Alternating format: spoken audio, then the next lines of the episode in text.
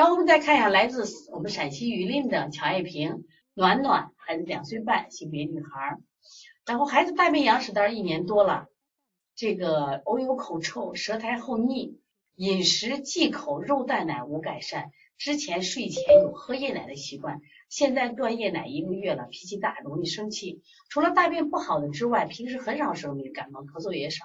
大小便三天左右拉一次羊屎蛋，量少质硬，小便频数约半小时一次，偶尔黄臭。孩子喝水还可以，睡觉关安门，睡睡一个半小时左右，晚上入睡困难，入睡在十一点，入睡满头大汗，汗闷是热的啊。也不爱吃饭，那怎么能吃嘛？你们，对，你看你们的舌头，你好好看看舌头。所以说，家长现在就烦人的很，孩子不想吃的，能不能看看有没有口气，肚子胀不胀，舌苔厚不厚？如果都是这样的舌苔，他怎么能吃进去嘛？所以我一想啊，如果是我们按时机对待，他肚子是有实胀。有实胀，他吃不进去；如果有湿气，它会引起气机淤隔，他也吃不进去。如果肝气郁结，这是他不开心，他也吃不进去。好了，你让他吃，他人体他不通，他就增加了负担，增加了负担，所有的功能就处在一个什么呀？能量缺减的状态，他自然就拉不出来了，哪哪都不通嘛。人体是一道管子，一定要它通畅。所以我越来越觉着什么呀？调气机的重要性。可能前两年我正在那调脏腑啊，我调完脏，他哪哪有火我清，哪不足我来补。我现在发现啊，他之所以这儿有火，之所以这儿虚，是因为他身体的这个什么气机不不转了，他带动不起来了，明白不？所以我们一定要把它带动起来。所以你看这个小孩的舌苔多厚。那你就要判断他的舌苔厚是吃的多引起的食积的后苔，还是湿气重？现在湿气重的孩子太多了。过去我们都是妈妈湿气重，现在的孩子是为啥？天天水果不断，牛奶不断，有油腻东西不断呀，对不对？你你会拍吗？咋拍？我教你，躺着，躺着拍，站着不行，躺着拍，先拍中脘，再拍小腹，空心拳来拍。知道吧？然后再拍两侧，不要摸，摸不出来的。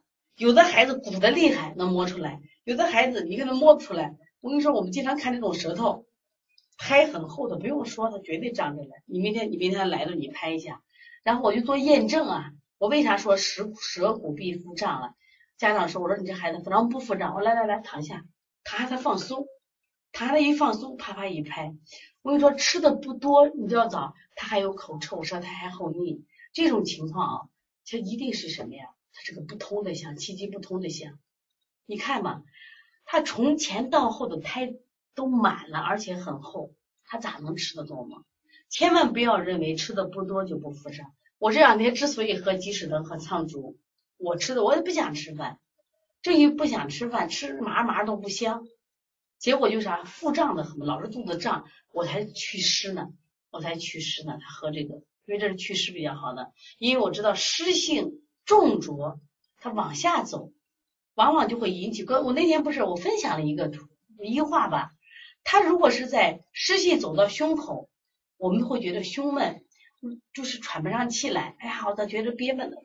如果湿气走到中焦，走到中焦，走到脾胃，你就不想吃饭。如果走到下焦，下焦就腹胀。我们很多人到下午的肚子滚了个球一样，都是湿气重，脾阳不足嘛。所以这个小孩，我跟你讲也是一样。以后记住，我们来一个小孩调便秘，先调脏腑。哎呀，你这便秘大肠的问题嘛，如果大肠一调就好，那不那就简单了。肺与大肠相表里啊，增加肺的数量，增加大肠蠕动。如果你调这个大便，你调不动了。你发现你的思路一定是不对，你不要再光在他本脏上下功夫，在他脏上下功夫。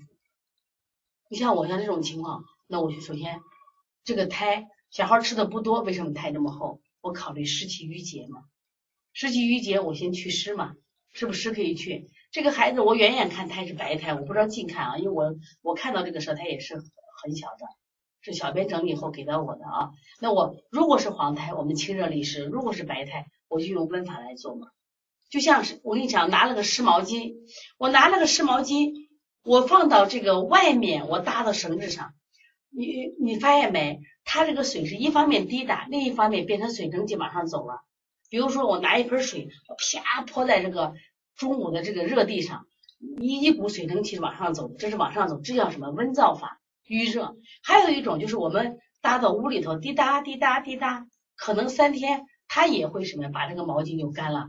这个叫利湿法，明白不？一个是利湿法，一个是燥湿法。如果胎白腻的话，用燥湿法，用温补的方法；如果胎黄腻，清热利湿往下走，明白不？像这个小孩老不拉，你调的效果也不好，知道吧？他也不好好吃，你看老是肚子疼，就是胀啊。对呀，肠筋膜淋巴结肿大啊，这种孩子往往都是腹胀。